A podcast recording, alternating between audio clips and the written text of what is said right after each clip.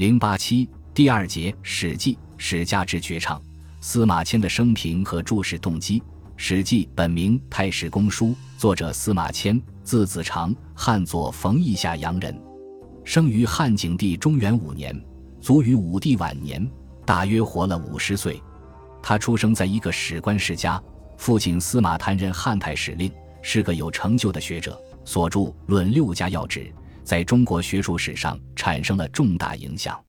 司马谈有很强的历史著述责任感，曾进行一些汉史的撰述工作，为《史记》的写作奠定了很好的基础。司马迁幼年在家乡生活，十岁左右随父亲到长安，开始研读古文。他跟孔安国学过古文、尚书，向董仲舒学过《春秋公羊传》，又博览六艺、百家杂语及天文、律历。地理、医药等自然科学知识，有很高的文化素养。他二十岁起出外游历，考察民情，询问典故，足迹遍于长江中下游和山东、河南一带。后来又奉命出使西南夷，这些经历大大开拓了他的胸襟，开阔了他的眼界，成为他成功撰写《史记》的一个重要因素。武帝元丰元年，司马迁回到长安。这时，汉武帝正在举行封禅的旷世大典，司马谈有病滞留洛阳，未能参加，因而发愤且卒。司马迁见到他时，他向司马迁倾诉了自己注史的宏愿：“余先周氏之太史也，自上世长显功名于余下，典天官事，后世中衰，绝于余乎？汝复为太史，则续无足矣。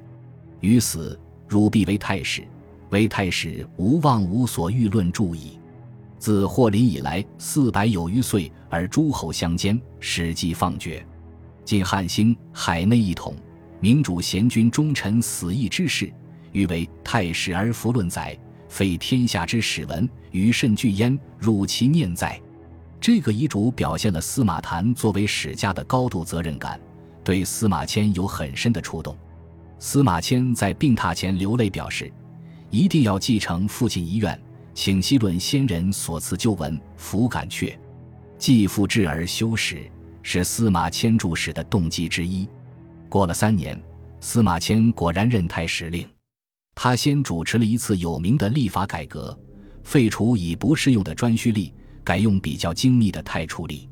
当时史官的主要职责有二冒号，一为司天，二为记事。因此，司马迁对于改历之事非常看重，认为这是自己平生必做的两大重要事业之一。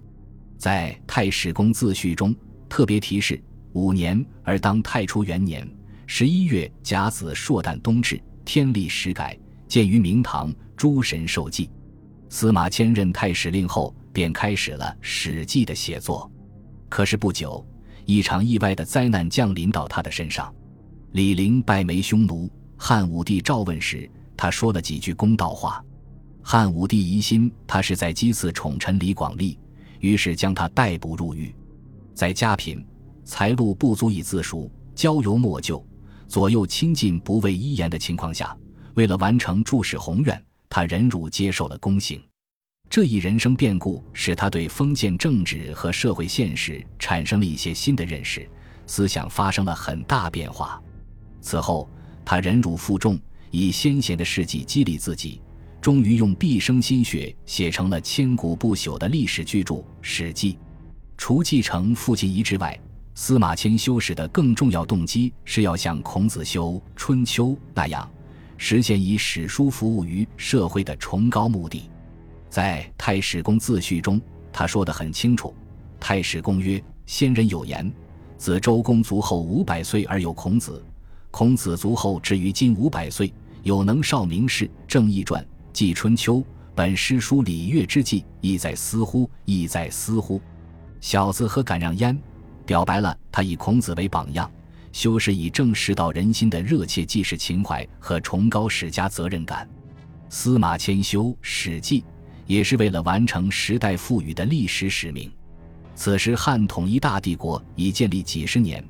武帝时期，在巩固大一统政权方面又取得了伟大的历史成就，客观上需要把它记录下来，做一古今比较，完成宣汉的历史使命。本集播放完毕，感谢您的收听，喜欢请订阅加关注，主页有更多精彩内容。